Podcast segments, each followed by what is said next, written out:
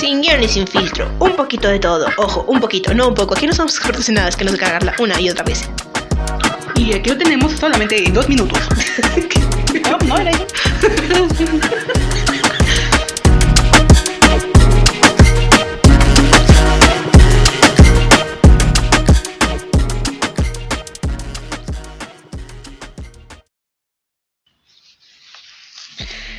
Bienvenidos a sin filtro.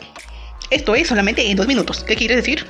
Que va a ser muy rápido. Ponte a leer rápido, corre, corre. Y hoy vamos a hablar sobre el síndrome del impostor. El síndrome del impostor es un fenómeno psicológico en el que una persona cree y se llena de pensamientos en los cuales no se considera inteligente, capaz o creativa, a pesar de que las evidencias indican que sabe y presenta un alto rendimiento y tiene éxito. Estos son los cinco, son las cinco tipologías que más. Estas son las cinco tipologías del síndrome del impostor: perfeccionista, experto, superman, superwoman, individualista, genio, natural. Oye, ¿no seré yo?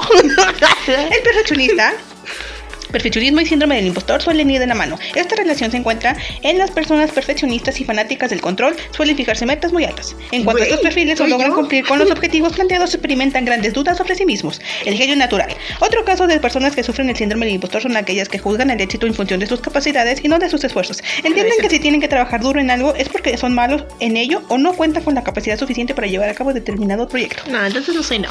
No, entonces no soy no. ¿No eres tú? Entonces no soy yo.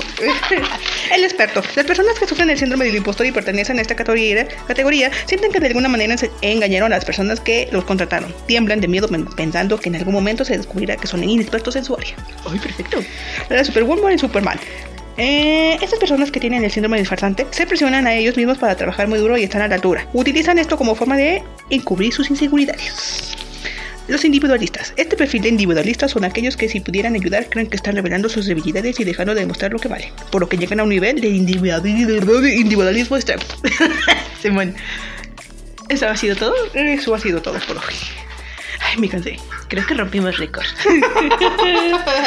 ¡Adiós! ¡Adiós! No, no, ya lo leí. Adiós. Productor, mándela por un café.